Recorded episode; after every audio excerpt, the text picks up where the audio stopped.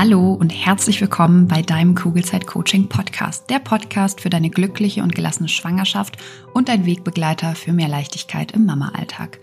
Mein Name ist Jill Bayer, ich bin Psychologin, Resilienztrainerin und Mindset Coach und Selbstzweifel in der Schwangerschaft oder als Mama kenne ich nur zu gut, weil es noch gar nicht so lange her ist, dass sie mich fast täglich begleitet haben.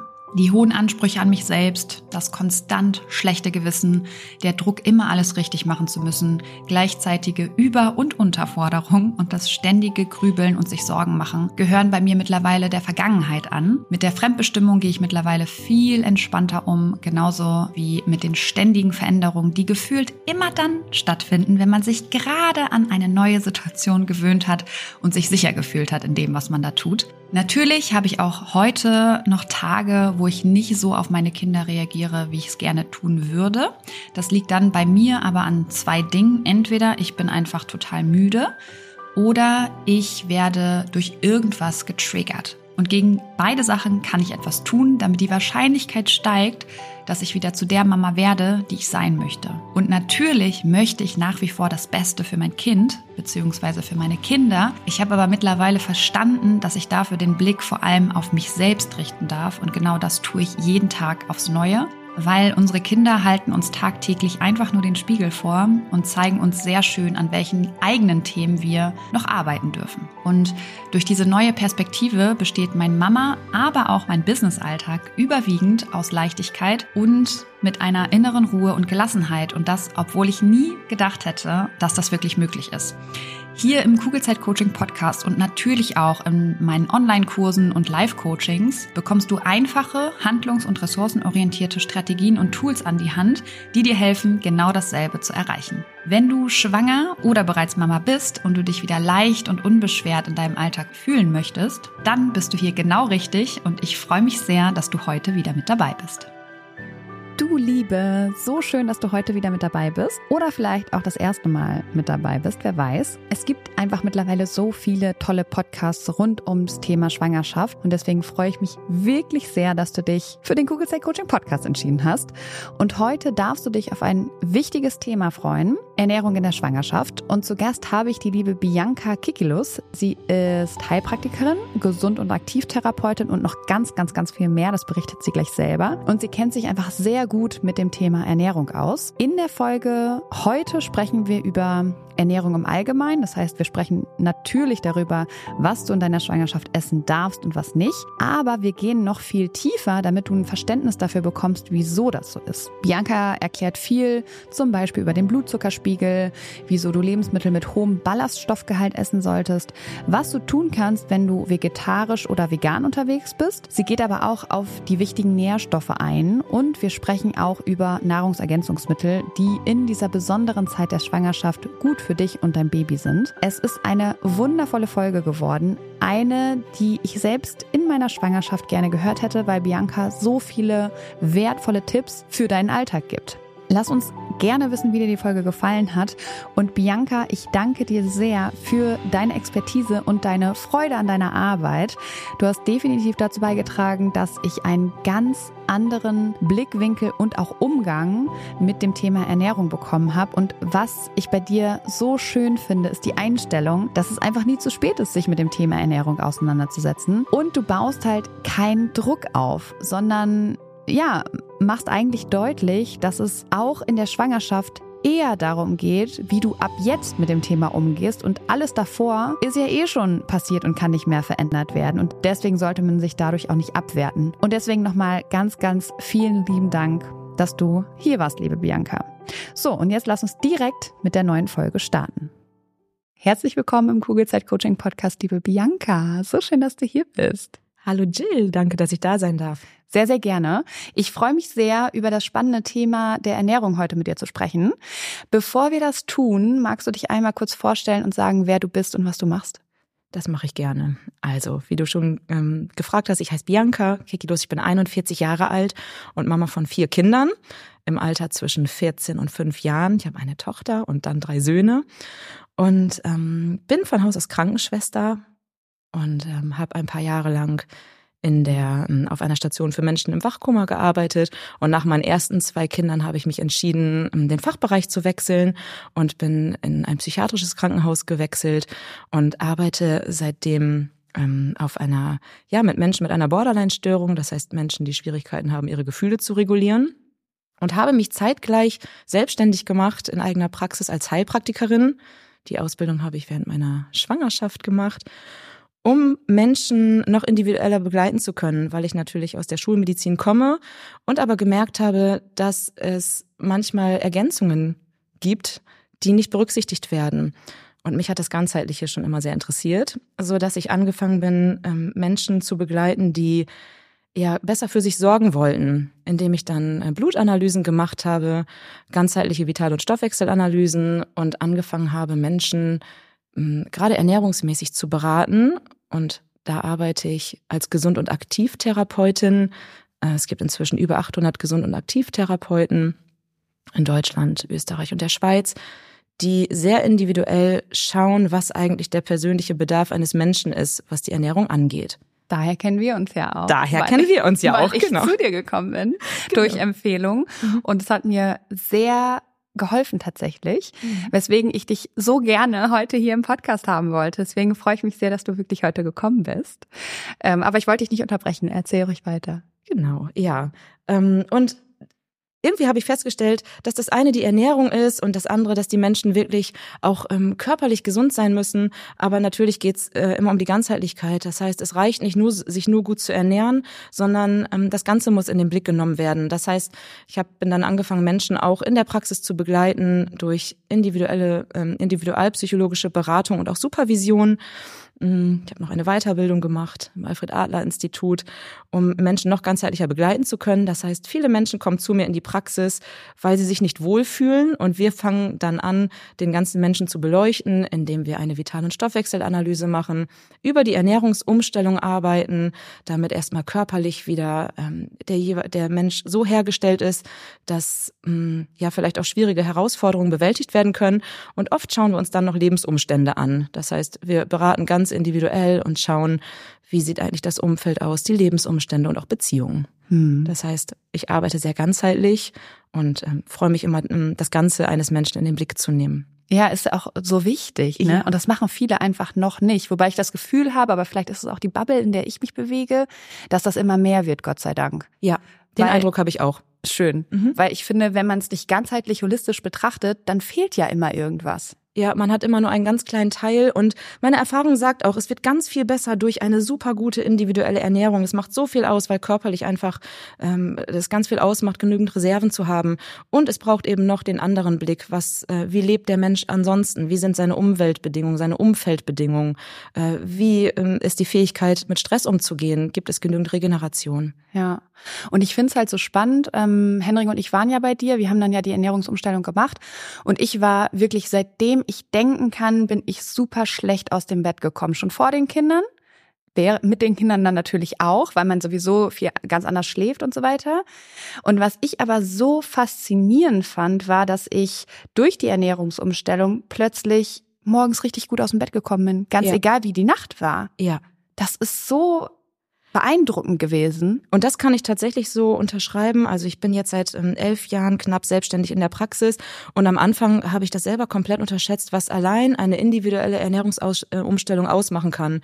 Ich habe gedacht, Menschen kommen zu mir, wollen vielleicht ein bisschen Gewicht verlieren und habe im Nebeneffekt eigentlich festgestellt, dass über eine Ernährungsumstellung in der Regel 90, 90 Prozent der Symptome, die Menschen auch mitbringen, wie Erschöpfung, Reizdarmsymptomatik, äh, depressive Verstimmungen, alles was dazugehört, verschwinden. Ja. Während keine Pille der Welt das so verändern kann. Also durch Nahrungsergänzungsmittel allein können vielleicht 10 Prozent Verbesserung herbeigeführt werden. Aber das, was wirklich so dieser Gamechanger ist, ist eine Ernährungsumstellung. Ja, und zwar nicht nur, um Gewicht zu verlieren. Nee, genau, mhm. ja. Und das ist aber auch der schwierigere Partner. Absolut. Es ist viel einfacher, mal eben eine Pille zu nehmen. Absolut. Aber wenn man das dann mal macht, ist, also ich bin immer noch tief beeindruckt von dieser Erfahrung, die ich da machen durfte und bin jetzt auch ganz anders, gehe immer noch anders mit Lebensmitteln um. Ähm, ja, und mir geht's einfach wirklich besser. Es ist ist verrückt. Und das ist leider wahrscheinlich wieder was, das muss man erstmal im eigenen Leib gespürt haben, ähm, um wirklich zu verstehen, was das macht. Ja, wir Menschen sind einfach bequem ne? ja. und wir suchen erst nach Alternativen. Und deswegen kommen auch viele erst zu mir, wenn schon alles ausgeschöpft ist und dann, naja gut, jetzt muss ich es doch selber machen. Und das ist aber etwas, ähm, genau, wo ich immer noch komplett hinterstehe, weil ich einfach weiß und sehe jeden Tag, wie wirksam das ist. Ja. Mhm, auf meine Nahrung zu achten. Ja, und da lass uns mal jetzt tiefer einsteigen. Ähm, kannst du uns so ein bisschen mitnehmen in den Einfluss von der Ernährung in der Schwangerschaft auf die Entwicklung des Kindes? Ja, absolut. Also zunächst möchte ich erst einmal sagen, dass ähm, schon im Vorfeld es eigentlich super wichtig ist, sich mit dem Gedanken zu beschäftigen. Also wenn ähm, Kinderwunsch besteht, also manchmal kommt ein Kind ja auch ganz überraschend, dann starten wir halt ab diesem Moment. So wie bei Aber, uns. So wie bei euch, genau. Dann arbeitet mit dem, mit, man mit dem, was gerade ist. Aber wenn man das Gefühl hat, Mensch, ich möchte Mutter werden oder Vater werden, lohnt es sich schon zu diesem Zeitpunkt, sich mit dem Thema Ernährung, Nahrungsergänzung, Vitaminhaushalt und so weiter zu beschäftigen.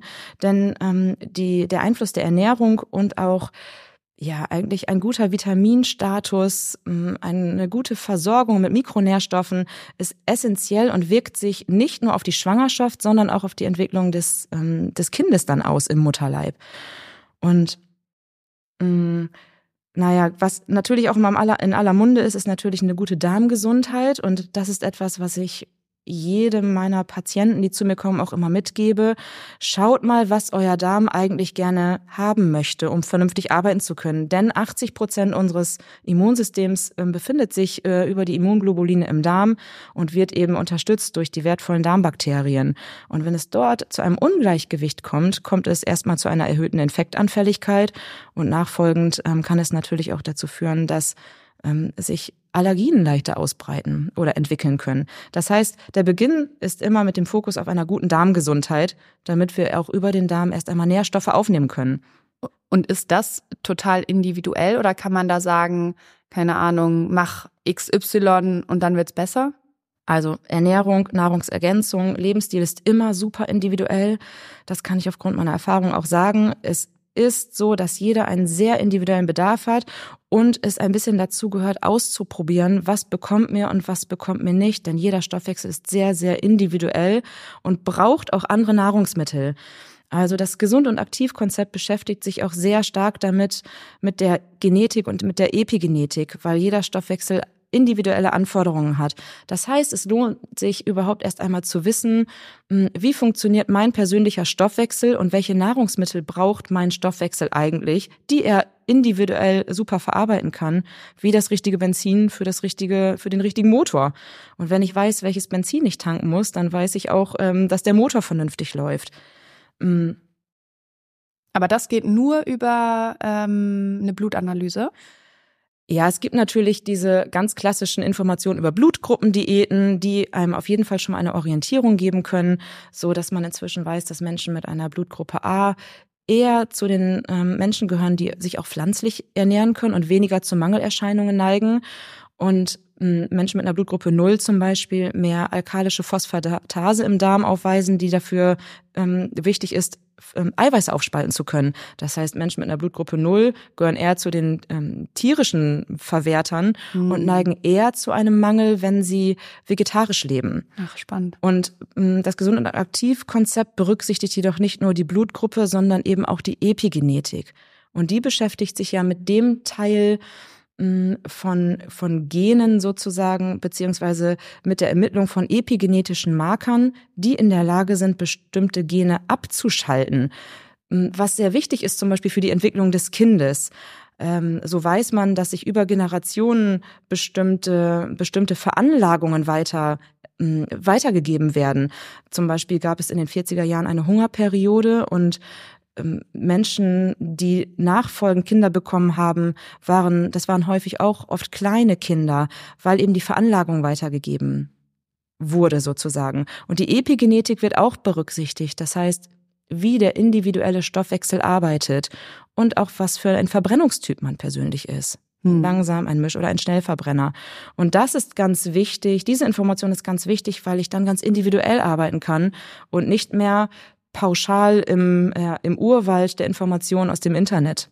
mh, hm, verschwinde und nicht mehr weiß, was ich machen soll. Ja, und was ich auch total spannend fand, war, ähm, dass ich immer dachte, ich ernähre mich gesund. Ja.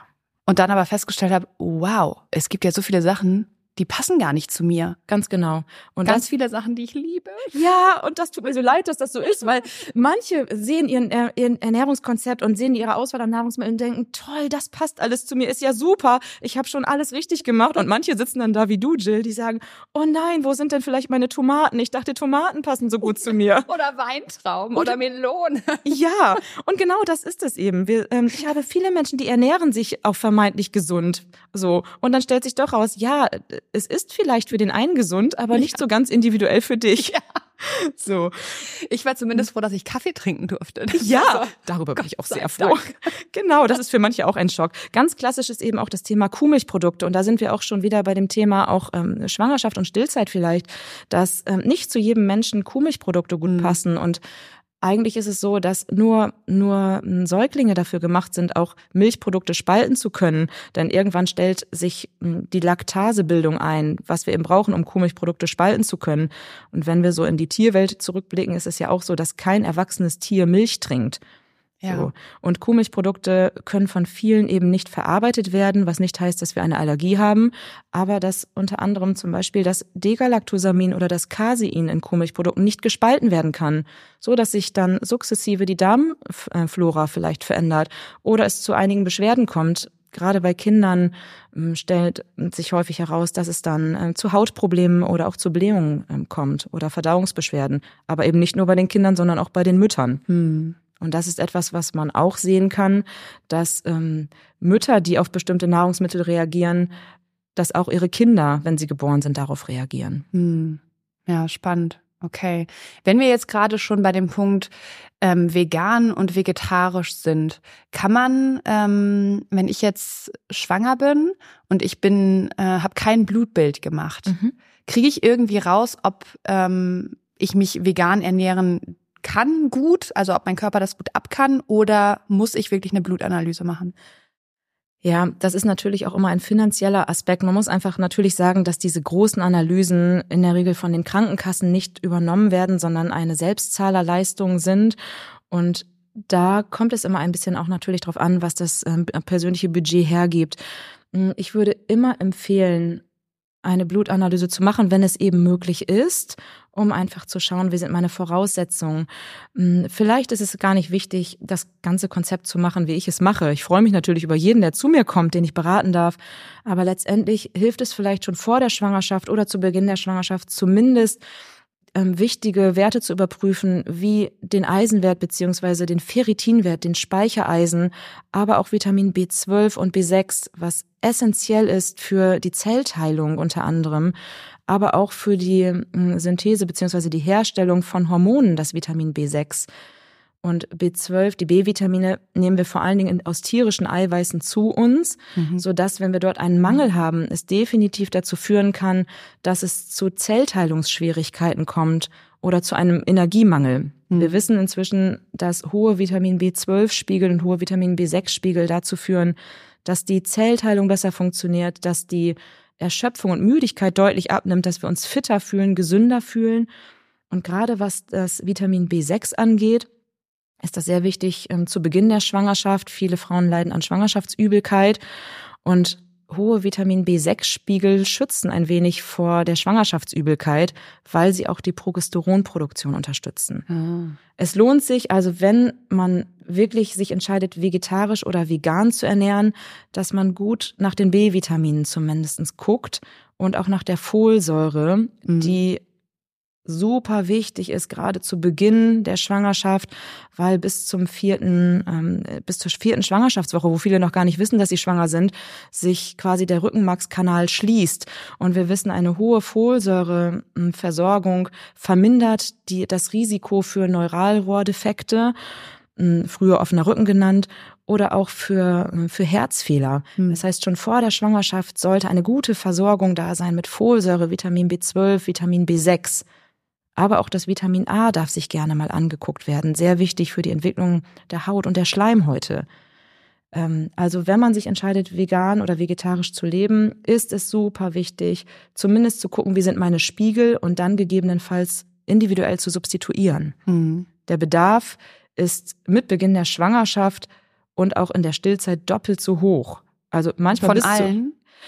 Ja, auch das ist etwas, was man nie so ganz ja. pauschal sagen kann, aber die Richtung kann ich ähm, so aus meiner Erfahrung inzwischen sagen, ist tatsächlich, dass in vielen Bereichen eine äh, doppelte Versorgung fast no nahezu notwendig ist, weil viele, die auch zu mir in die Praxis kommen, schon mit Mangelzuständen da sind. Hm. Und mit den ganz klassischen Empfehlungen lassen sich Spiegel häufig nicht anheben. Sie lassen sich manchmal halten, aber oft nicht ähm, nach oben substituieren. Das heißt, es lohnt sich schon zu gucken, was braucht es ganz individuell. Denn es gibt Menschen, die kommen mit schweren Vitamin B12-Mangelzuständen, ohne dass sie überhaupt schwanger sind.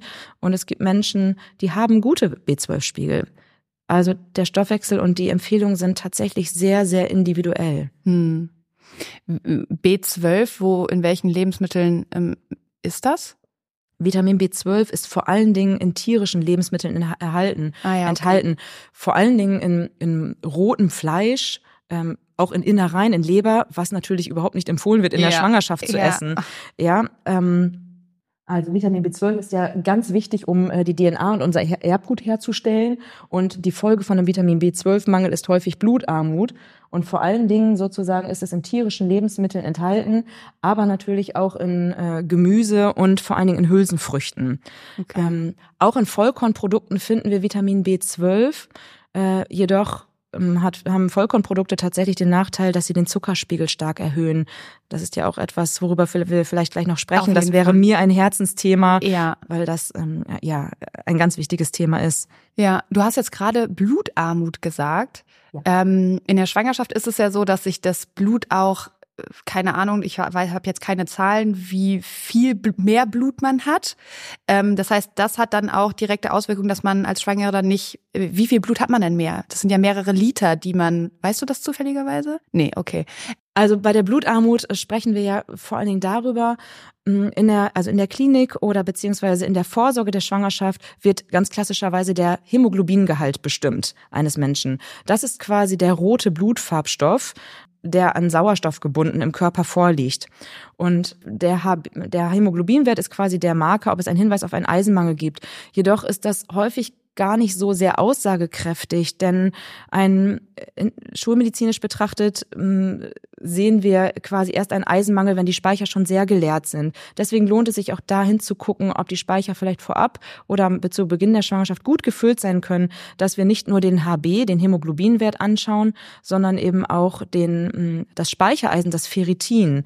Das ist quasi das, was wir an Reserve zur Verfügung haben oder auch schauen, ob wir eine ausreichende Zahl an Erythrozyten, den roten Blutkörperchen, zur Verfügung haben, um eine gute Zellteilung und eine gute Energieversorgung gewährleisten zu können. Wenn wir zu einem Eisenmangel neigen, also das heißt, wir haben vielleicht leere Ferritinspeicher, einen niedrigen Hämoglobinwert, eher äh, Erythrozyten, rote Blutkörperchen im niedrigen Bereich, kommt es einfach zu chronischer Müdigkeit und Erschöpfung. Äh, wir können uns nicht gut konzentrieren. Hallo, Hallo was was ja nicht nur in der Schwangerschaft relevant ist, sondern auch ohne, dass wir ja, schwanger ja, sind, davor. aber in der Schwangerschaft umso mehr, weil unser Körper auf Hochleistungen arbeitet und die Zellteilung auf Hochtouren läuft und wir einfach einen riesen Bedarf haben an Vitamin B12 und an Eisen, mhm. um gut versorgt zu sein. Ja, was ich total ähm, schade fand, dass meine Frauenärztin wirklich nicht auf den Speicher geachtet hat sondern einfach immer nur dieser kleine Piekser in den Finger ja. und das war's. Ja, das ist tatsächlich so, ähm, dass das man kann es einfach auch ja so beschreiben. Die Schulmedizin hat natürlich auch den Blick ähm, eher darauf gerichtet, gibt es einen Hinweis auf Krankheit oder Mängel. Hm, der andere Ansatz ist natürlich zu gucken, was hält Menschen wirklich gesund. Und Menschen hält es nicht nur sozusagen gesund, wenn die Krankheit nicht da ist, sondern wenn eine optimale Versorgung gegeben ist. Und um eine optimale Versorgung sich anzuschauen, sind eben mehr Werte hm, vonnöten, die aber natürlich auch vielleicht das Budget der Krankenkassen dann einfach überschreiten und eine Selbstzahlerleistung sind, so dass halt alleine das ist doch auch schon wieder ein Systemfehler. Ja, also ich würde mir wünschen, dass es da Entwicklungen gibt und die gibt es auch. Mm, also ich erlebe immer mehr ähm, ja Kollegen, aber auch ich habe Ärzte bei mir in Behandlung, die die sich selber darüber auch ärgern und sich eine größere, ja, eine ganzheitlichere Sicht wünschen würden und sich sehr darüber freuen, das nochmal genauer hinzuschauen. Und ich weiß, dass inzwischen Kollegen, aber auch hm, Ärzte viel stärker darauf achten, vielleicht nochmal hinzugucken, wie sind denn auch andere Werte? Wie ist der Vitaminstatus wirklich? Wie, ähm, wie ist vielleicht sogar der Omega-3-Index? Der Blick wird schon ein wenig ganzheitlicher. Es ist einfach nur noch nicht aufgenommen in das standardisierte Programm, mhm. so dass man leider als Frau, als Mutter, als Vater ja, sich selbst belesen muss und vielleicht auch selbst hinterher sein muss und das erfragen muss. Ganz genau. Ja, deswegen ist ja unter anderem die Folge hier, damit man sowas auf dem Schirm hat. Ne? Und dann ja. kann man ja theoretisch auch bei der Frauenärztin einfach sagen, hey, können wir nicht einfach auch mal nach meinem Speicher, Eisenspeicher gucken? Ja, das definitiv. Ich dann zum Beispiel auch gemacht. Genau. Also das ist etwas, was ja, wo ich auch einfach jede Frau zu ermutigen würde, ähm, nochmal nachzufragen, gerade auch wenn sich jemand abgeschlagen, erschöpft fühlt, gerade wenn vielleicht sogar schon ein Eisenmangel bekannt ist, nicht nur nach dem Hämoglobin zu gucken, sondern wirklich nochmal zu gucken, wie ist der Vitamin B12-Spiegel, wie ist der Vitamin B6-Spiegel und wie ist der Ferritinwert. Mhm. Der Serumeisenwert, den wird, der wird auch bestimmt. Ähm, der kann aber im Laufe des Tages auch zu 100 Prozent schwanken. Wow. Auch das sollte man einfach wissen, so dass man lieber auch die nachhaltigen Werte sich einmal anschaut und auch lieber schaut, dass die roten Blutkörperchen vielleicht bisschen im oberen Bereich sind. Also nicht nur den Blick zu haben, wo bin ich im Mangel, sondern eher, wo bin ich vielleicht auch im Optimalbereich oder sogar im oberen Optimalbereich, weil wir auch wissen, dass gerade in der Schwangerschaft und Stillzeit der Bedarf zum Teil um 100 Prozent steigt, beziehungsweise äh, eine manchmal doppelte Versorgung notwendig ist. Ja. Was passiert, wenn ähm, Frauen vor der Schwangerschaft sich, so wie ich zum Beispiel, nicht mit diesen Themen auseinandergesetzt haben ähm, und dann erst in der Schwangerschaft anfangen oder vielleicht auch in der Schwangerschaft sich da gar keine Gedanken drüber machen? Ähm, wir wollen hier jetzt kein Horrorszenario aufbauen, sondern mir geht es vor allem darum zu sagen, also das ist schön, wenn man das macht, aber es ist auch kein extremes Drama, weil die Kinder kommen trotzdem gesund zur Welt, weil der Anteil, ich habe keine Prozente, aber ich kann mir halt vorstellen, dass das Stresslevel hier gerade bei einigen Zuhörerinnen steigt, weil die sich nicht im Kinderwunsch schon vorbereitet haben und vielleicht jetzt in der Schwangerschaft schon im letzten Drittel sind. Absolut. Und äh, es geht hier auch überhaupt nicht darum, irgendjemandem äh, Angst zu machen oder ein schlechtes Gewissen. Ähm, ich bin ja selber Mutter von vier Kindern und mit dem Wissen von heute würde ich auch anders reingehen. Ja. Und ich habe vier gesunde Kinder geboren, ohne dass ich so tief in der Materie drin war. Hier geht es ja eher auch um eine Sensibilisierung mhm. Ähm, für das Thema. Und wenn Menschen jetzt schon im letzten Schwangerschaftsdrittel sind, wie auch immer, es ist nie zu spät, denn jeden Tag haben wir ja auch die Gelegenheit, vielleicht mit der heutigen Podcast-Folge neu zu entscheiden und zu schauen, schauen, was kann ich ab heute noch ein bisschen besser machen? Welchen ähm, kleinen Aspekt kann ich in meinem Leben verändern oder dazunehmen? Und ähm, was ich jeder Frau einfach empfehlen würde, ist, ein bisschen zu prüfen und in sich hineinzuspüren, was kann ich meinem Kind wirklich Gutes tun? Oder sich bei jedem Verhalten, ob es, ähm, ob es das Essverhalten ist oder auch äh, das tägliche Verhalten in seinem normalen Alltag zu fragen, ist das, was ich gerade tue, förderlich für die Entwicklung meines Babys oder auch für mich? Ja, schlafe ich genug? Ähm, trinke ich genug? Nehme ich mir zwischendurch mal Zeit, in den Bauch hinein zu atmen? Ähm, Habe ich heute schon ein bisschen Gemüse gegessen? Habe ich heute schon Fleisch oder ein bisschen Fisch gegessen? Wegen der Versorgung der Omega Omega-3-Fettsäuren. Also wir haben jeden Tag neu die Möglichkeit zu entscheiden und etwas anderes dazuzunehmen. Ja. Und in der Regel ist es schon so, dass natürlich die meisten Babys auch einfach gesund zur Welt kommen. Wir sprechen jetzt über, was kann ich noch besser machen? Und ja, was kann man noch besser machen, wenn es eine sehr, sehr schlechte Nährstoffversorgung gibt mm, und eine Mama vielleicht auch ja sehr viel Stress hat, die Lebensbedingungen gerade schwierig sind, vielleicht ähm, gibt es Probleme mit dem Chef oder in der Beziehung, dann hat das sicherlich Auswirkungen auf das Kind.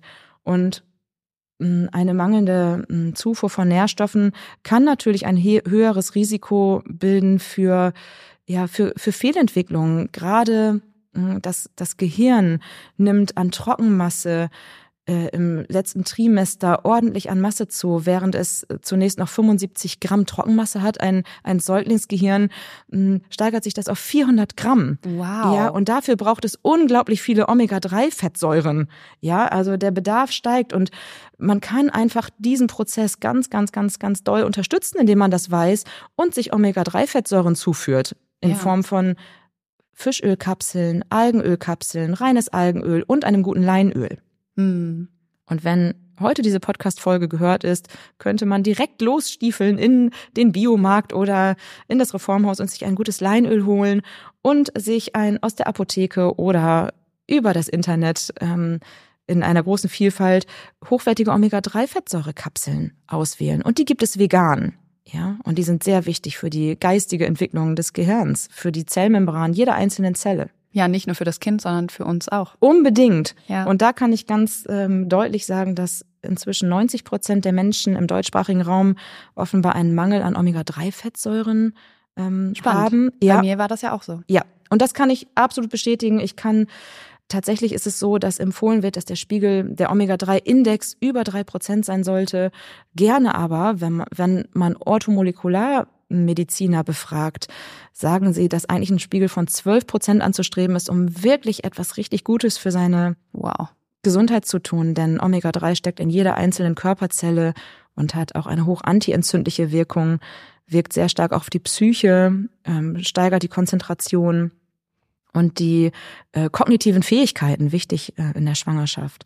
So und da kann man etwas tun und deswegen lohnt es sich, das zu überprüfen und auch tatsächlich, das kann ich inzwischen so sagen, blind einzunehmen. Hm. Man Okay. schadet auf gar keinen Fall, äh, man schadet sich und schon gar nicht dem Baby auf gar keinen Fall, wenn man erst einmal anfängt, sich hoch mit Omega-3 zu dosieren. Also ruhig rein mit den Kapseln, drei Kapseln, gar kein Problem. Eine gute EPA und DHA-Versorgung sollte da sein. Ah ja. Echt drei Kapseln? Ja, es kommt natürlich auf die Dosierung ja, ja, an. klar. Ähm, aber in einer Kapsel sind häufig 1000 Milligramm Omega-3-Fettsäuren. Schaut gut hin, ob der, wie der Anteil der EPA und DHA-Fettsäuren äh, vorhanden ist. Denn das ist ganz wichtig fürs Gehirn, aber auch für das Herz, dass der Anteil sehr hoch ist. Und es dauert sehr lange, bis dieser, bis der Index angehoben ist und bis Mangelerscheinungen erst einmal ausgeglichen sind, so dass ich gute Erfahrungen auch damit gemacht habe, erst einmal auf 3000 Milligramm zu gehen. Wie lange ungefähr? Ich meine, auch das ist natürlich wieder total individuell, aber hast du so eine Spanne von bis? Also so aufgrund meiner Erfahrung kann ich sagen, dass man das locker erst mal ein halbes Jahr gemacht haben kann und dann nähert man sich langsam dem Spiegel von drei bis vier Prozent an. Oh, wow. Also ich habe noch keine einzige Überdosierung in der Praxis sehen können, sondern in der Regel sehr starke Mangelerscheinungen und die Praxiserfahrung zeigt, dass wenn Menschen anfangen Omega-3 einzunehmen, sie ähm, sich das deutlich auf auch die Vitalität auswirkt, auf die Vita- Vitalität, die Konzentration und auch wie man morgens aus dem Bett kommt. Jill. Ja, Ja. auch die Vitalität. Ja. Jetzt, wo du es sagst, es ist total verrückt. Ähm, ich hatte eine ganz lange Zeit, wo ich, wenn man mich gefragt hat, möchtest du auf dem Sofa sitzen oder hast du Lust, dich zu bewegen, hätte ich immer gesagt, ich will auf dem Sofa sitzen. Ja. Mittlerweile ist das nicht mehr so. Ja. Und das hat sich verändert durch die Ganzheitlichkeit Ja. aus, was, ähm, was für Nahrungsmittel passen eigentlich gut zu dir. Also Ja. eine, eine abwechslungsreiche Ernährung plus der individuellen Nahrungsergänzungsmittel. Und gerade in der Schwangerschaft brauchen wir so viel Kraft Ja. und so viel Energie, um die täglichen Anforderungen zu bewältigen. Also ohne Schwangerschaft sind sehr häufig Mangelerscheinungen zu sehen, obwohl immer wieder gesagt wird, dass wir bei einer gesunden Lebensweise keine Mangelerscheinungen haben. Das kann ich nicht bestätigen. Und gerade in der Schwangerschaft ist der Bedarf doppelt und dreifach so hoch. Ja. Jetzt kommt ein bisschen Werbung. Hallo, du Liebe, bist du gerade schwanger? Dann sind dir Sorgen vermutlich nicht allzu fremd, oder?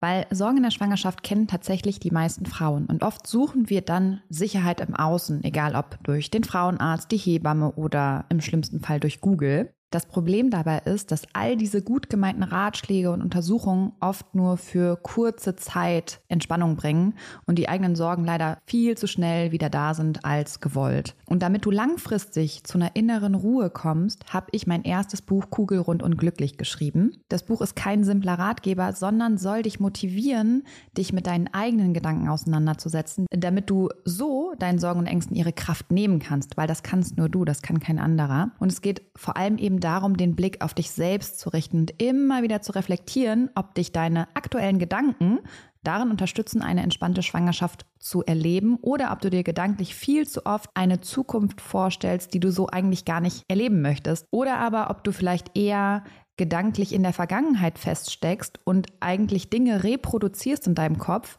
die doof gelaufen sind, die du aber einfach nicht mehr ändern kannst. Und in beiden Fällen lohnt es sich, dieser Gedanken bewusst zu werden, weil nur dann kannst du sie ändern und dafür sorgen, dass du dich auf das konzentrierst, was dich glücklich macht und auch zufrieden werden lässt. Glaubst du, Dinge passieren dir im Leben und du hast absolut kein Mitspracherecht, wie es dir damit eigentlich geht? Dann challenge ich dich nicht nur hier im Podcast, sondern eben auch in meinem Buch Kugelrund und Glücklich, weil sobald du Verantwortung für deine Gefühlswelt übernommen hast, wirst du super schnell merken, wie sich deine ganze Welt und damit eben auch deine Schwangerschaft zum Positiven verändern wird. Das heißt, schau gerne in das Buch Kugelrund und Glücklich rein. Du findest es bei Amazon, du findest es aber auch auf meiner Homepage und kannst es direkt dort bestellen. Schau dir auch super gerne die ganzen wundervollen Rezensionen an und dann wünsche ich dir jetzt schon ganz viel Freude beim Lesen und Umsetzen der Infos. Werbung Ende. Total. Und das war mir zum Beispiel in meiner ersten Schwangerschaft nicht bewusst. Nein. Also ich habe Folsäure genommen, ähm, weil man, das kriegt man ja sofort auch beim Frauenarzt. Ich habe ähm, Eisentabletten genommen, weil mein Eisen, ähm, weil ich tatsächlich Eisenmangel hatte. Und ich glaube, ich habe dann gesagt, okay, ich ernähre mich gesund. Aber das war's dann auch. Super, dass du das gemacht hast. Und ich möchte trotzdem noch mal was zur Ernährung sagen in der Schwangerschaft. Gerade im ersten Drittel werden ja ganz viele Menschen auch kennen oder ganz viele Frauen, dass sie sich vornehmen, sich besonders gut zu ernähren, bis ihnen die Schwangerschaftsübelkeit im Wege steht und sie plötzlich Dinge essen, die sie nie gegessen haben. Und äh, also das kann ich auch aus eigener Erfahrung sagen. Mit dem Wissen von heute würde ich auch noch mal an das Thema anders rangehen. Aber auch da möchte ich sagen, bitte, bitte kein Stress und kein schlechtes Gewissen, wenn der Kopf weiß, Mensch, ich möchte doch gerne was anderes essen, aber die Übelkeit so ausgeprägt ist, dass wir da sehr intuitiv essen. Ja. In der Regel lässt sich das besser im zweiten beziehungsweise im letzten Drittel steuern, wenn diese Übelkeit abgeflacht ist und wenn wir ausreichend Progesteron zur Verfügung mhm. haben, mm, damit wir uns so wohlfühlen, die Übelkeit nachgelassen hat, dass wir dann stärker auf die ähm, Ernährung achten können. Ich möchte eigentlich mitgeben, dass es wichtig ist, so vielfältig wie möglich zu essen. Wenn wir so auf unsere Geschichte, unsere Vorfahren zurückblicken, ist es so, dass, hm, dass es immer eine große Vielfalt auch an Gemüsesorten gab und eine große Abwechslung. Und ich möchte nicht, dass ähm, es darum geht, jetzt sehr einseitig zu essen. Aber was ich gut sagen kann, ist, dass eine Vielfalt aus ausreichend Gemüse und Eiweiß und den richtigen Getreidesorten wichtig ist. Viel oft wird noch empfohlen, viel ähm, viele viel Obst zu essen, viele Vollkornprodukte. Ich möchte darauf hinweisen, dass das nicht unbedingt äh, die optimale Ernährungsform ist, weil es den Zuckerspiegel stark schwanken lässt. Das, das heißt, wir jetzt zum wichtigen Thema. Jetzt kommen wir, jetzt kommen wir zum sehr wichtigen Thema Blutzuckerspiegel. Genau, ähm, die Empfehlungen lauten immer noch, ist viel Vollkornprodukte, viel Obst. Ähm, und da möchte ich ein bisschen sagen, Achtung, Obst und Getreide erhöht relativ stark den Zuckerspiegel. Auch ähm, in dem Vollkorn sind viele Mineralien, das stimmt, aber Vollkorn erhöht relativ stark den Zuckerspiegel. Das kennen Diabetiker. Wenn die Brot essen oder Früchte, müssen sie Insulin nachspritzen, weil der Zuckerspiegel stark hochgeht. Und wenn das passiert, schütten wir eine große Menge an Insulin aus um den Zuckerspiegel wieder zu senken, so dass wir dann direkt wieder im Blutzuckerkeller landen und erneut Heißhunger bekommen mhm. und häufig wiederum zu schnell verfügbarem Zucker in Form von Süßigkeiten, der schnelle Knoppers, das war Werbung, das durfte ich wahrscheinlich nicht sagen. Also dem Schokoriegel greifen oder zu sonstigen schnell verfügbarem Zucker, der dann dafür sorgt, dass wir in so eine Auf- und Abspirale kommen. Gerade zu Beginn der Schwangerschaft ist es sowieso so, dass wir einen Mangel an Progesteron haben. Zu Beginn der Schwangerschaft steigt der Östrogenspiegel zunächst stark an und der Progesteronspiegel kommt nicht so schnell nach, mhm. so dass es dazu kommt, dass Progesteron ein Progesteronmangel führt dazu, dass es eine hohe Insulinausschüttung gibt. Der Körper versucht das zu kompensieren. Das heißt, durch den anfänglichen Progesteronmangel im Verhältnis zum Östrogen kommt es zu einem Anstieg des Insulins und damit zum Blutzuckerabfall, was am Anfang der Schwangerschaft dazu führt, dass wir ständig essen wollen. Spannend. Und wir immer wieder an Übelkeit leiden. Deswegen, ähm, das ist etwas, was natürlich nicht so ganz in die klassische Therapie und Behandlung ähm, gehört, aber Ich schaue immer sehr gut, wenn Frauen zu mir in die Behandlung kommen oder in die Beratung, wie die Progesteronspiegel auch schon vor der Schwangerschaft sind. Und es gibt ähm, Frauenärzte, die inzwischen mit bioidentischen Progesteroncremes arbeiten. Auch ähm, Vaginalzäpfchen oder auch orale Mittel gibt es, um am, gerade am Anfang der Schwangerschaft den Progesteronspiegel mit zu unterstützen und etwas anzuheben. Und ich bin ein Verfechter des Progesterons, des bioidentischen Progesterons und habe damit gute Erfahrungen in der Praxis gemacht, in, ja, auf, in verschiedenen Themenbereichen eigentlich. Aber was ich schon sagen kann, ist, dass die Schwangerschaftsübelkeit weniger ist, wenn es zu Beginn der Schwangerschaft hohe Progesteronspiegel gibt. Hm. Deswegen gerne auch hohe B6-Spiegel, Vitamin B6, denn Vitamin B6 unterstützt die Bildung des Progesterons ebenso wie auch andere Mineralstoffe wie vielleicht Zink und auch Kupfer. Hm. Zum Thema Heißhunger nochmal. Ähm, Getreide und Obst, sagte ich vorhin, Süßigkeiten und auch Säfte erhöhen relativ stark den Zuckerspiegel, sodass es zu dieser Auf- und Abspirale kommt. Deswegen, wenn es irgendwie möglich ist, würde ich immer empfehlen, auf komplexe Kohlenhydrate zurückzugreifen in Form von Gemüse und einem schönen Eiweißanteil dazu, in Form von Fleisch, Fisch, Eier, Quark, Quark mit Leinöl. Mhm. Der, wir sprachen ja vorhin über das Thema Kuhmilch. Und wer da so ein bisschen unsicher ist, passt Kuhmilch oder nicht, der kann das ein bisschen umgehen, indem er Magerquark, also 250 Gramm Magerquark mit ein bis zwei Esslöffel Leinöl verrührt. Machen wir fast täglich. Ein super wunderbares Frühstück, was total gesund und wertvoll ist, weil es ganz wichtige sulfurische Eiweiße liefert, ein super Sattmacher ist und dafür sorgt, dass der Zuckerspiegel stabil bleibt. Gerne ein paar Nüsse dazu, hm. auch wegen der hochwertigen Omega-3-Fettsäuren. Ähm, ja, auch eine Handvoll Obst in den Quark, denn wenn ähm, Obst in Verbindung mit einer Hauptmahlzeit gegeben wird, äh, erhöht sich der Zuckerspiegel auch nicht so stark. Hm. Also, und wenn man es dann ganz optimal machen kann, könnte man vorher noch ein paar Haferflocken einweichen in ein bisschen Wasser und äh, zehn Minuten später in den Quark einrühren, so dass wir dann eine optimale Verbindung haben zwischen einem hochwertigen Getreide. Haferflocken sind ein hochwertiges Getreide mit einem hohen Anteil an Ballaststoffen, ein klassischer Sattmacher sind und den Zuckerspiegel nur sehr moderat tatsächlich ansteigen lassen. Also Haferflocken in Verbindung mit Quark und Leinöl und eine Handvoll Obst, ein paar Nüssen sind eine super wertvolle Mahlzeit, die satt machen, die satt macht und den Zuckerspiegel stabil hält. Mhm. Man kann auch sagen, dass Kohlenhydrate in unverarbeiteter Form, das heißt nicht als Brot verbacken, ähm, in Verbindung mit Triebmitteln, als Kuchen, als Süßspeise, deutlich besser sind unverarbeitete Lebensgetreidesorten, ähm, wie zum Beispiel Amaranth, Dinkel. Dinkel ist ein Urkorn hm. des Weizens, Weizens und genetisch nicht gut veränderbar. Äh, das heißt sehr züchtungsresistent. Aber auch Buchweizen, Hirse und eben Hafer sind sehr wertvolle Getreidesorten, die man toll in eine Mahlzeit einbauen kann. Und wenn es geht, sollte man tatsächlich die typischen Mahlzeiten, die wir so kennen, wie Brot und Brötchen, vermeiden, mhm. um einfach eine Schwankung des Zuckerspiegels zu vermeiden. Mhm. Auch Obst sollte nicht wahllos am Tag gegessen werden, ähm, führt nur dazu, dass der Zuckerspiegel rasant hoch und runter geht. Wenn Obst, dann gerne in Verbindung mit einer Mahlzeit. Mhm. Ja. Und ich finde noch mal kurz zu dem Quark mit Leinöl, weil wir, ähm, seitdem wir bei dir waren, das halt wirklich sehr, sehr oft essen. Das kann man halt auch super gut zu Ofengemüse zum Beispiel als Dip machen. Super Tipp, Jill. Genau, gut, dass du es auch nochmal erwähnst, weil natürlich geht es nicht nur zum Frühstück, ja, genau. sondern klasse zum Mittag- oder Abendessen. Ja. Ein Kräuterquark mit Leinöl, ja. also variiert, gar kein Problem, ja. ähm, ist eine super Ergänzung. Also ich bin ein großer Freund davon. Gerade Schwangere, Stillende haben einen hohen Eiweißbedarf und einen hohen Energiebedarf und der kann mit Magerquark und Leinöl perfekt abgedeckt werden, in verschiedensten Varianten. Ja. Ja, genau. also ja, das war auf jeden Fall auch von dir ein guter Tipp. Ja. So, zum Thema Kohlenhydrate möchte ich noch sagen, ähm, gerade in der Schwangerschaft gibt es ne, und auch in der Stillzeit einen anderen Bedarf als für Nichtschwangere. Ähm, Nichtschwangere können durchaus auch auf Getreide verzichten und können sich gut durch ähm, Gemüse, Gemüse ist ja auch eine komplexe Form der Kohlenhydrate, mit einem Eiweißteil in Verbindung ernähren. Aber Schwangere sind in einem Aufbauprozess. Sie brauchen ganz viel, ganz viele Substanzen, die für den Aufbau zuständig sind des Babys und für die Entwicklung. Das heißt, natürlich brauchen sie, haben sie einen anderen Bedarf als Nichtschwangere. Sie sollten zu jeder Mahlzeit eine Handvoll Getreide essen aber eben gerne unverarbeitet. Ob es jetzt Quinoa ist, das möchte ich nochmal hervorheben. Quinoa ist ein sehr proteinreiches Getreide, was den Zuckerspiegel eben auch nicht stark erhöht, aber sehr gut satt macht, leicht nussig schmeckt und sehr viele Mineralstoffe hat.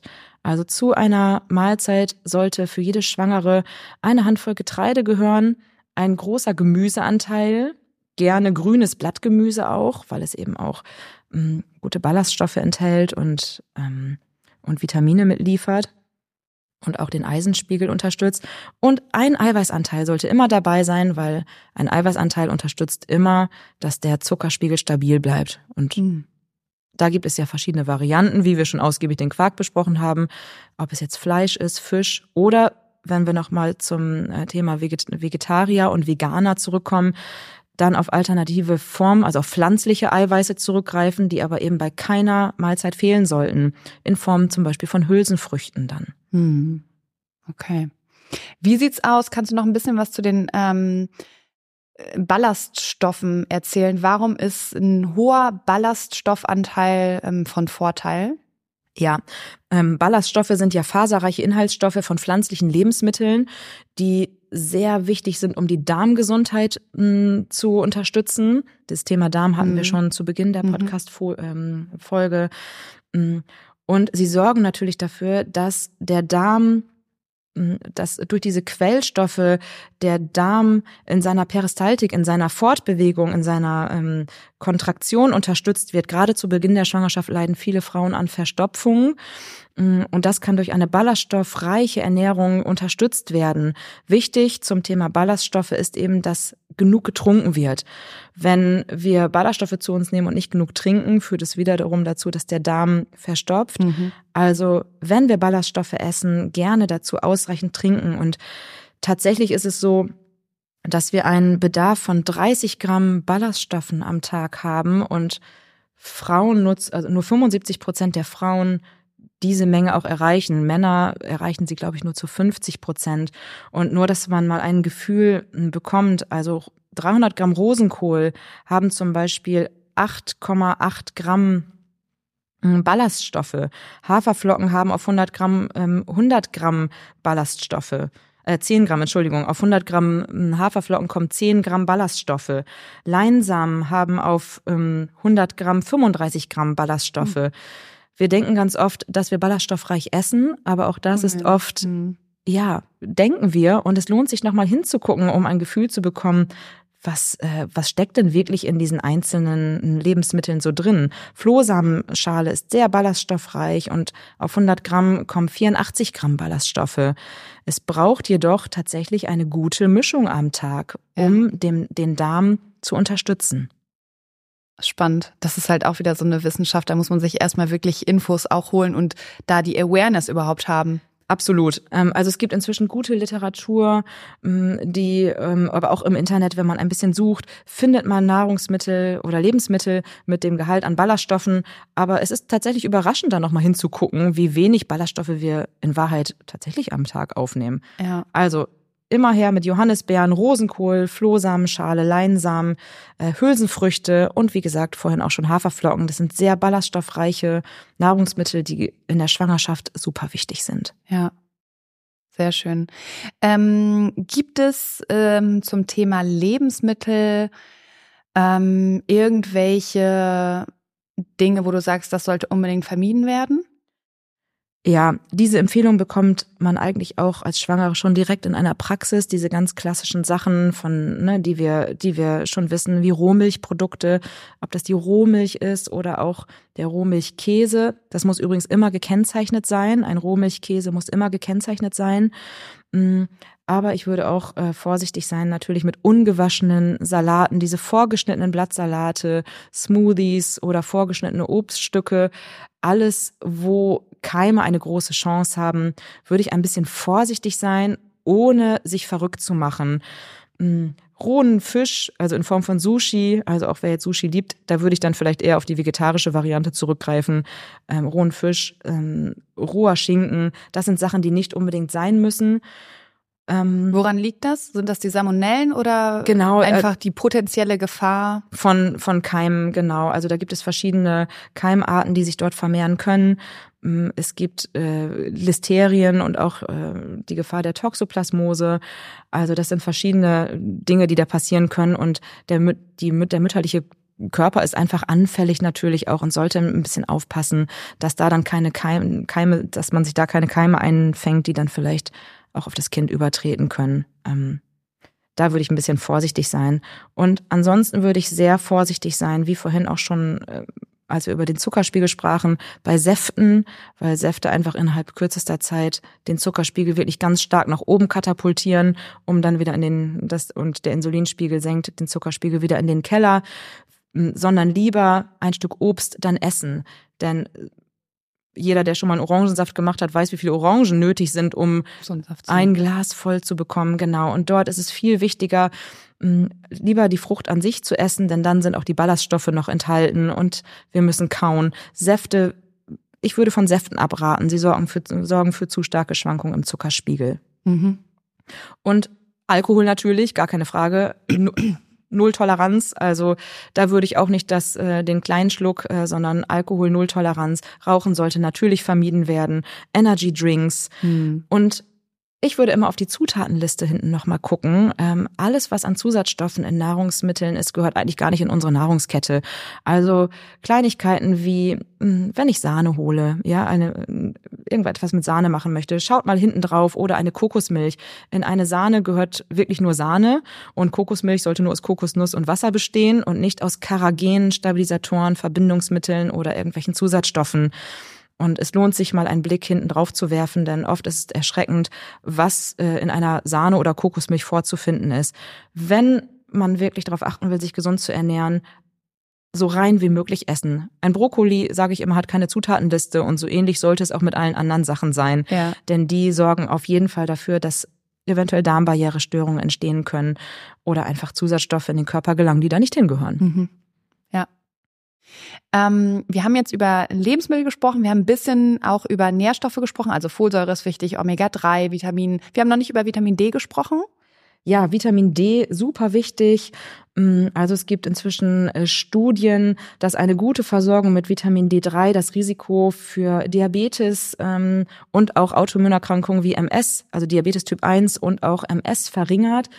Und Vitamin D ist ganz, ganz wichtig für unseren Knochenstoffwechsel, für den Aufbau von von Zähnen, von Haaren, fürs Immunsystem, aber auch äh, für die Psyche. Also höhere Vitamin D-Spiegel sorgen in der Regel auch für eine höhere psychische Belastungsfähigkeit, was wichtig ist in Schwangerschaft und der Zeit danach, wenn das Baby da ist. Mm, und wichtig ist aber, dass man Vitamin D tatsächlich in Verbindung mit Vitamin K gibt, Vitamin D plus K und gerne auch in Verbindung mit Magnesium. Mhm. Ja, eine gute Versorgung mit Vitamin K und Magnesium ist wichtig, damit sich das Baby nicht aus dem mütterlichen Knochen quasi äh, das, äh, das, das von der Mutter quasi klaut, ja. ja. Und Vitamin D mm, in Verbindung ganz kurz nur, weil ich das so spannend finde, auch da ist unser ähm, Körper ja jetzt so ausgelegt, sobald wir schwanger sind, dass alle wichtigen Nährstoffe ans Baby übergehen und dann klaut das Baby quasi die ganzen Nährstoffe, weswegen wir ja als Schwangere den doppelten Bedarf brauchen. Absolut. Ähm, das fängt bei den Schilddrüsenhormonen an, deswegen gibt es auch häufig Schilddrüsenstörungen. Wir sind da noch nicht drauf eingegangen, aber auch die Schilddrüse muss im Blick sein. Ja. Wir versorgen plötzlich ein, ein kleines Lebewesen in uns mit. Deswegen steigt der Bedarf und wir müssen einfach gucken. Hm, früher gab es ja den Spruch, dass äh, jedes Kind einen Zahn kostet. Und nein, das kostet es nicht, wenn wir eben, früher war das so, weil wir um diese Sachen noch nicht wussten. Heute können wir dagegen steuern und es ist wichtig, dass wir Vitamin D zuführen mit K 2 und mit äh, Magnesium, damit wir nicht beklaut werden ja. und das Baby ausreichend Substanzen zur Verfügung hat, um selbst stabile Knochen, Haare und Bindegewebe aufbauen zu können. Ja. Genau. Und das Vitamin K sorgt eben dafür, dass das Kalzium auch an den richtigen Ort gelangt, in die Knochen. Ähm, und das Magnesium sorgt dafür, dass das Vitamin D umgewandelt werden kann. Denn ähm, genau, das bedarf noch einer Umwandlung, damit wir es dann auch wirklich verwerten können. Und dafür brauchen wir Magnesium, denn sonst kann es sein, dass wir uns viel Vitamin D zuführen und es aber nicht verwerten können, weil wir es nicht umwandeln mhm. können. zur Verwertung. Genau, das sind diese kleinen Kniffe, die wir dann brauchen. Kann man, ähm, du hattest, ich weiß, du hast vorhin gesagt, man kann eigentlich nicht übersupplementieren bei den meisten Sachen. Ähm, bei Vitamin D, oder ich glaube, du hast es auf Omega-3 bezogen. Ähm, bei Vitamin D kann man das ja, oder? Genau, also ich bin immer dafür, Spiegel zu testen. Ja. Ich erlebe sehr, sehr häufig niedrige Spiegel von Vitamin D. Mm, und auch da ist es wichtig zu testen. Die mm, schulmedizinische Norm mm, gibt vor, oder die klinische Norm sagt, dass Spiegel um 30 völlig in Ordnung sind.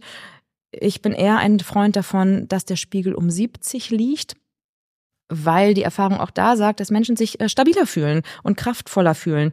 Jedoch ist es dann eben auch wichtig, mal einen Spiegel zu kontrollieren, ob das Vitamin D tatsächlich angestiegen ist. Denn, wie gesagt, manchmal gibt es Umwandlungsschwierigkeiten. Dann muss man auf ein anderes Präparat zurückgreifen oder eventuell noch ähm, ein bisschen Bohr dazugeben. Und das würde ich aber niemals wahllos machen. Mhm. Bohr sorgt sozusagen dafür, dass Vitamin D auch besser aufgenommen werden kann. Ähm, das gehört aber in Fachhände. Erst einmal Vitamin D, ja, kann man überdosieren. Hm, ich erlebe aber in der Regel Mangelzustände. Mhm. Und erst einmal kann man wenig falsch machen, wenn man auf jeden Fall drei bis 5.000 Einheiten supplementiert. Die Empfehlungen sind, mit 1000 Einheiten pro Tag zu arbeiten. Da kann ich ganz klar sagen, das reicht in unseren nördlichen Breitengraden nicht aus. Der Lichteinfallswinkel ist so, dass wir über das Sonnenlicht nicht genügend Vitamin D über die Haut aufnehmen können. Ähm, das muss substituiert werden und 1000 Einheiten habe ich in der Praxis noch nie erlebt, dass es ausreicht, sondern manchmal auch gerade zu Beginn viel höhere Dosen notwendig sind, die manchmal sogar zwischen 5.000 und 10.000 Einheiten pro Tag sind, in Verbindung eben mit K2 und Magnesium, um erst einmal den Spiegel anzuheben, um dann zu schauen, was braucht es an Erhaltung. Ja, ja. Das ist sehr individuell, auch abhängig vom Körpergewicht, von der eigenen Verwertung und eben auch von den eigenen Mikronährstoffen, die überhaupt vorhanden sind. Ja. Wie sieht's aus mit, äh, mit anderen Nahrungsergänzungsmitteln? Ja, also es ist ja tatsächlich so, dass in jeder Vorsorge, wenn wir zum Frauenarzt gehen, inzwischen tolle Präparate bekommen, in denen wirklich der individuelle Nährstoffbedarf eines Babys berücksichtigt wird. Wir brauchen ähm, auf jeden Fall eine ausreichende Versorgung, wie schon eben erwähnt, mit Vitamin B12 und Folsäure, das ist das A und das O und eben am besten schon vor der Schwangerschaft, wenn nicht erfolgt dann ab dem Zeitpunkt, wo wir eben darum wissen, dass wir substituieren können. Aber ganz wichtig ist auch Selen. Selen unterstützt die Schilddrüse, ist ganz wichtig ähm, an der Beteiligung von, von äh, zahlreichen Vorgängen im Körper, unterstützt, ähm, unterstützt die Entgiftung, aber auch das Immunsystem. Wir brauchen Jod. Jod ist ein Element, was wichtig für das Gewebe ist, also für das für die Plazenta, also für den Mutterkuchen, für die Entwicklung eines gesunden Brustgewebes. Bei einem Jodmangel ist es so, dass es zu einer gehäuften Knotenbildung kommt.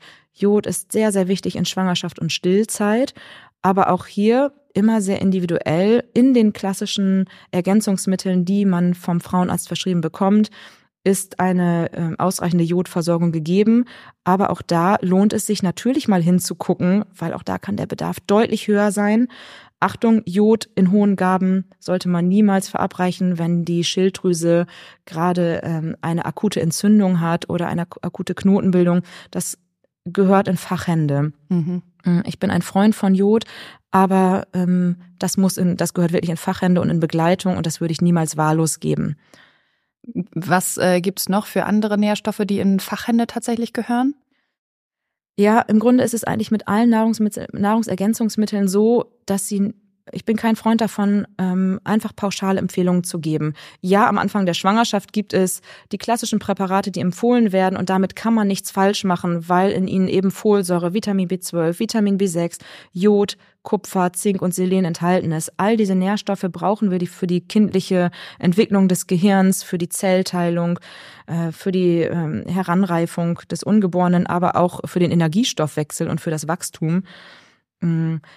Und im Grunde würde ich nichts überdosieren aus eigener, ähm, ja, aus eigener, aus eigenem Wissen, sondern das immer abklären lassen, außer beim Omega-3. Ich finde, beim Omega-3 darf man sehr, sehr großzügig sein, wie ich das eben schon erwähnt habe.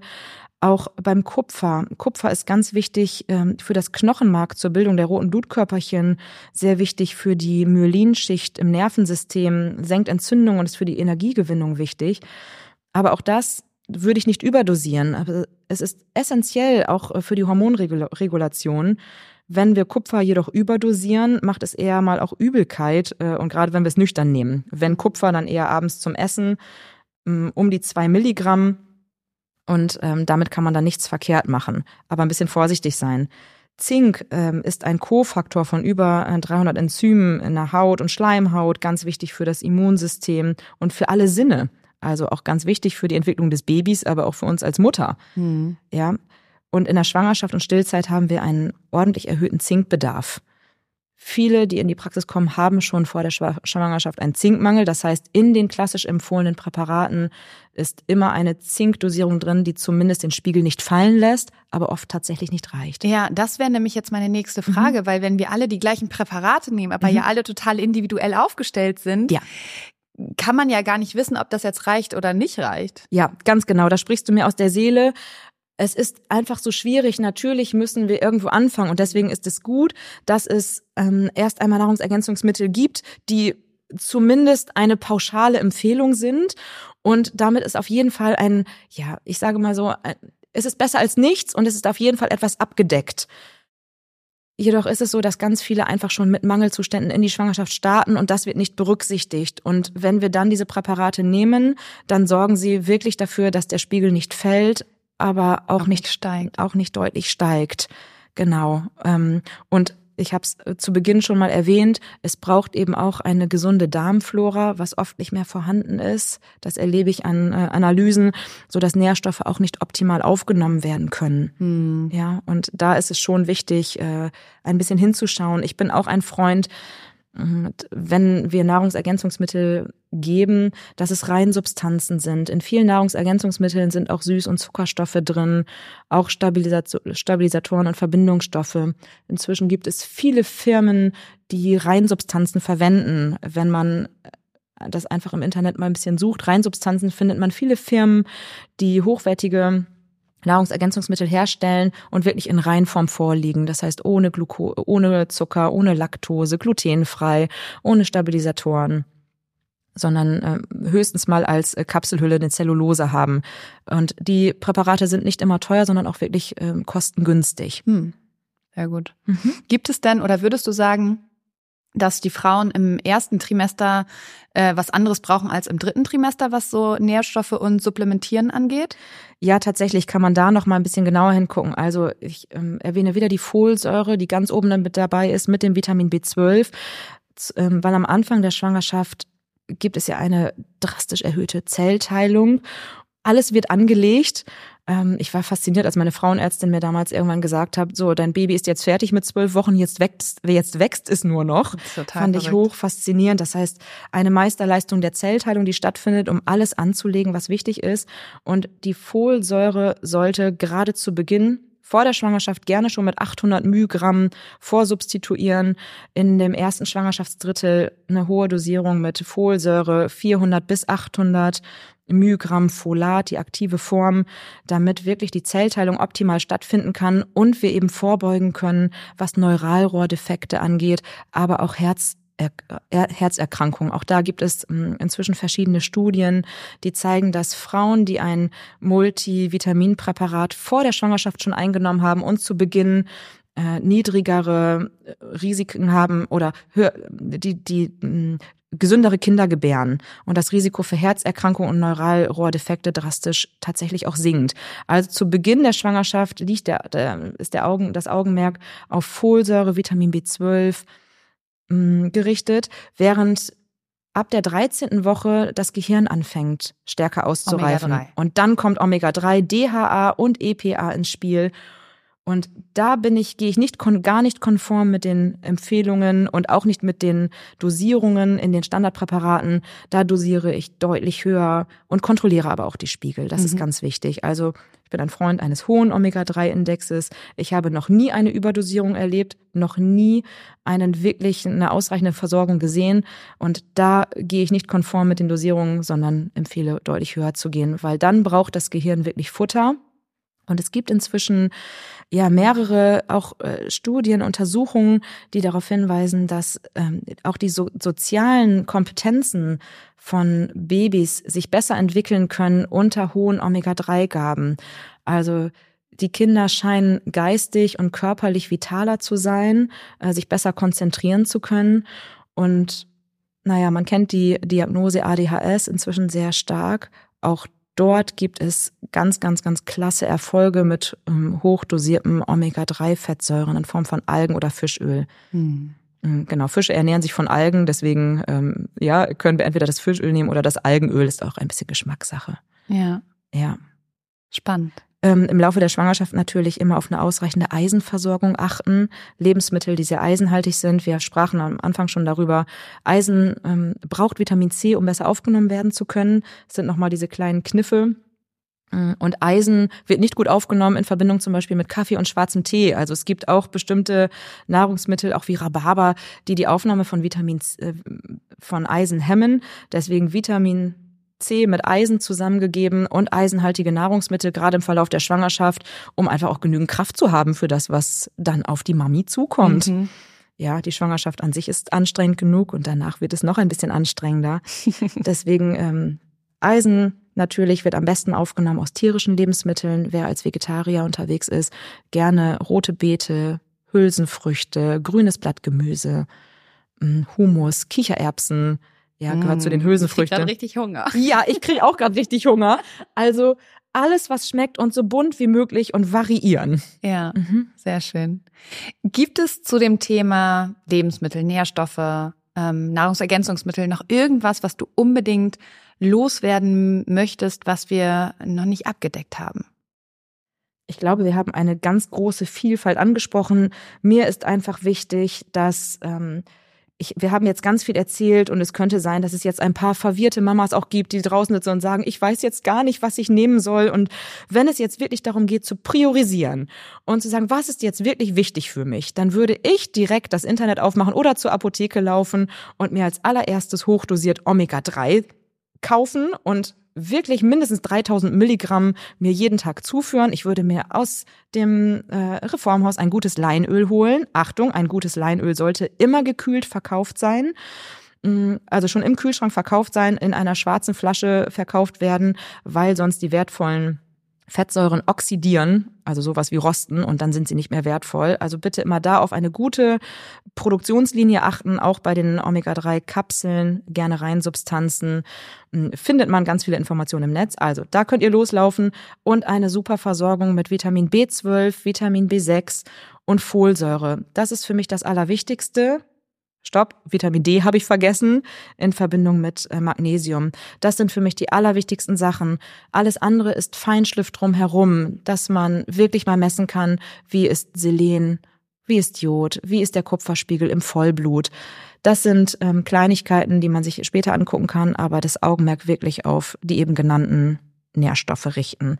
Und bei der Ernährung so abwechslungsreich wie möglich auf den Zuckerspiegel achten und nie vergessen, einen Eiweißanteil zu jeder Nahrung dazuzunehmen.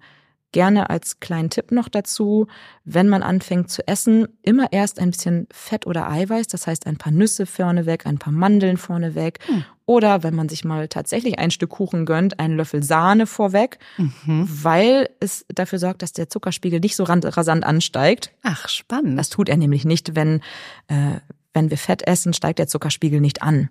Und auch wenn wir Eiweiß essen, steigt der Zuckerspiegel kaum an. Das heißt, wir vermindern diese Heißhungerspirale. Ja, also so abwechslungsreich wie möglich. Auf keinen Fall an den Eiweißkomponenten und Fettkomponenten. Immer gerne mit ein paar Nüssen und Kernen hm, garnieren das Essen. Erstens ist es lecker. Zweitens ist es einfach super gesund wegen der Omega-3-Fettsäuren, der Ballaststoffe und so weiter und der Mineralien. Sehr schön. Mm, bevor ich meine allerletzte Frage stelle, Ähm, wo findet man dich, wenn man jetzt sagt, das klang alles total toll und ich möchte auch unbedingt zu Bianca? Ja, ich freue mich über natürlich jeden Menschen, der zu mir kommt, den ich irgendwie in seinem Leben begleiten darf. Ob das mit Ernährung, Nahrungsergänzung ist oder ähm, ja begleiten darf auf der Suche nach einem neuen Job oder der Lebensumstände oder nach neuen Beziehungen und Kontakten. Hm, man findet mich in eigener Praxis in Bad Zwischenahn, Rostrup. Hm, zu finden bin ich aber auch äh, über das Internet. Ich habe meine Website ist ähm, bianca-kikilus.de. Bianca mit C, genau. Es wird nochmal verlinkt. Kikilus, K-I-K-I-L-L-U-S. Wenn man es einmal geschrieben hat, findet man es. Genau, also gern über die Website. Dort sind meine Kontaktdaten vorhanden. Und ähm, ja, ihr könnt mich gerne anrufen, mir auch eine WhatsApp schreiben ich oder eine E-Mail. Ich melde mich dann zurück, wird klären in einem kostenlosen Vorgespräch äh, alles, was für euch wichtig ist, was ähm, ich mir vorstelle, wie ich euch begleiten könnte. Und dann treffen wir uns bei mir in der Praxis. Genau. Sehr schön. Und ich kann es wirklich nur empfehlen. Ähm, es waren ja jetzt auch schon viele Freunde und meine Schwester bei dir tatsächlich, weil ich so fasziniert von diesem Konzept bin. Und ich glaube, was vielleicht auch nochmal wichtig ist, ähm, finde ich, das sage ich äh, zu meinen Produkten auch immer, ja, es ist nicht günstig, aber euer Kind und auch ihr selber habt viel mehr davon, wenn ihr in euch tatsächlich selber investiert, als den teuren Kinderwagen für, weiß ich nicht, 1200 Euro zu kaufen. Da denke ich mir immer, das braucht das Kind nicht. Da habt ihr nichts von, außer, okay, ein, zwei Jahre rumschieben. Aber was ja wirklich für das Baby wichtig ist, ist seine Entwicklung und natürlich auch die Energie von dir als Mama. Deswegen ähm, bin ich ein großer Fan davon. Also ich investiere sowieso viel in mich, ähm, sowohl was das Körperliche angeht, als auch das Mentale und so weiter. Deswegen, ich bin einfach ein Riesenfan davon, weil meine Kinder davon auch viel mehr haben als wenn ich jetzt, weiß ich nicht mehr, irgendwas Materielles hole. Und ich hoffe, dass dieser Schwenk so langsam ins Bewusstsein von ganz vielen Schwangeren und Mamas kommt. Es gibt nichts Wichtigeres. Absolut, da bin ich ganz bei dir und ich sage meinen lieben Menschen, die mich anrufen, immer, es ist ein bisschen wie eine Inspektion vom Auto. Ja, also ähm, wenn ich eine Weltreise machen möchte, dann bringe ich mein Auto in der Regel auch erst äh, zur Inspektion und lass mal gucken, wie alles funktioniert. Ich frage auch nicht nur, ob die Bremsen äh, so weit funktionieren, dass ich irgendwie heil nach Hamburg komme, sondern ähm, ich mache eine Inspektion und investiere in mich, damit ja ich möglichst lange gesund bleibe. Und ich kann auch nur sagen, eine gute Ernährung wirkt sich eben nicht nur auf den Körper aus, sondern eben auch auf die Seele. Und das dürfen wir einfach nicht vergessen. Es geht nicht nur um mich als Mama, sondern um das Baby und auch um auf, es geht auch um, um unsere ganze Lebensweise und unser psychisches Wohlbefinden. Deswegen bin ich da ganz bei dir und sage mal, jupp. Ja, sehr investiert. Schön. Ja. Ähm, und ich finde, das ist halt auch das einzige Geld, was man nicht ähm, äh, verschwendet sozusagen, weil man den Rest seines Lebens was davon hat. Ganz genau. Es ist ja so, dass sich das äh, bis zum Rest des Lebens nicht ändert und ihr dadurch einfach auch einen Leitfaden habt, ne? Irgendwie, was tut mir gut, was muss ich tanken, damit mein Motor gut läuft. Und das könnt ihr jeden Tag neu entscheiden. Und es geht nicht darum, das jeden Tag perfekt zu machen, aber es geht um die Achtsamkeit und das Bewusstsein dafür, was wir selbst in der Hand haben. Wir sind von niemandem abhängig. Das, was wir täglich was wir uns täglich zuführen, liegt in unserer Kraft, in unseren Händen und äh, ja, lässt uns da auch stärker werden. Ja, und ich finde vor allem, ich möchte gerne aufräumen mit diesem Bild, jede Schwangere oder vor allen Dingen jede Mama ist ständig müde, überfordert, gereizt und so weiter. Das muss nicht so sein, weil wenn wir uns selber anschauen und gucken, was ist mit dem Thema Ernährung, wo bin ich bewusst unterwegs, wo bin ich nicht bewusst unterwegs, da kann man schon so viel verändern zum Positiven. Definitiv. Und ich möchte da auch aufräumen, wenn ihr, wenn ihr eure Ernährung umstellt, es wird keine Diät, sondern es geht auch eine, um eine Neubewertung der Ernährung. Ja. Es gibt so klasse Rezepte. Guckt gerne mal auf die Seite auch von Gesund und Aktiv, www.gesund-aktiv.com.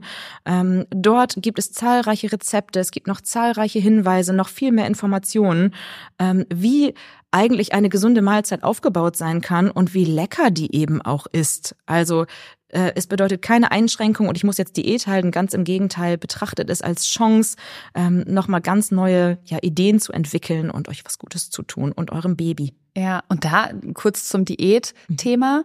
Bei Diäten ist es ja so, dass du wahrscheinlich eher wenig isst. Und ich hatte tatsächlich das Gefühl, boah, krass, wir dürfen so viel essen. Da ist so viel auf dem Teller. Ich weiß gar nicht, ob ich das schaffe. Also Ja. es ist was völlig anderes. Völlig anderes. Ganz viele kommen zu mir und haben viele, viele Diäten hinter sich und trauen sich nicht, das zu essen, was dann empfohlen wird im Ernährungskonzept. Und das ist genau so. Ein Brokkoli macht nicht dick. Ja, also Gemüse äh, in der Fette. Richt Fette, genau Fett. Also ich bin eher ne, vorsichtig bei Kohlenhydraten, die den Zucker, ich habe es jetzt schon mehrfach erwähnt, Zuckerspiegel beeinflussen und rein mit viel gesunden Fetten, mit gesunden Eiweißen und gesundem Gemüse und Salat in tollsten Verbindungen und es muss nicht kompliziert sein. Ganz wichtig, das ist mir noch ein Herzensthema.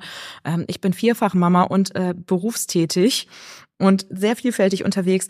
Ich kann nicht kompliziert kochen und mit einfachsten Sachen mh, kann man ganz tolle Rezepte zaubern. Es ist ein, am Anfang ein bisschen ungewohnt. Man darf ein bisschen mit dem Bild aufräumen, was man früher hatte. Ne? Das äh, abendliche Käse- oder Salamibrot mit Butter, schnell geschmiert. Aber es gibt mit wenig Aufwand tolle Alternativen, die sehr, sehr, sehr lecker sind. Ja, das kann ich so unterschreiben. Ja. Und was die Mama vorlebt, das kann das Kind dann auch nachleben. leben.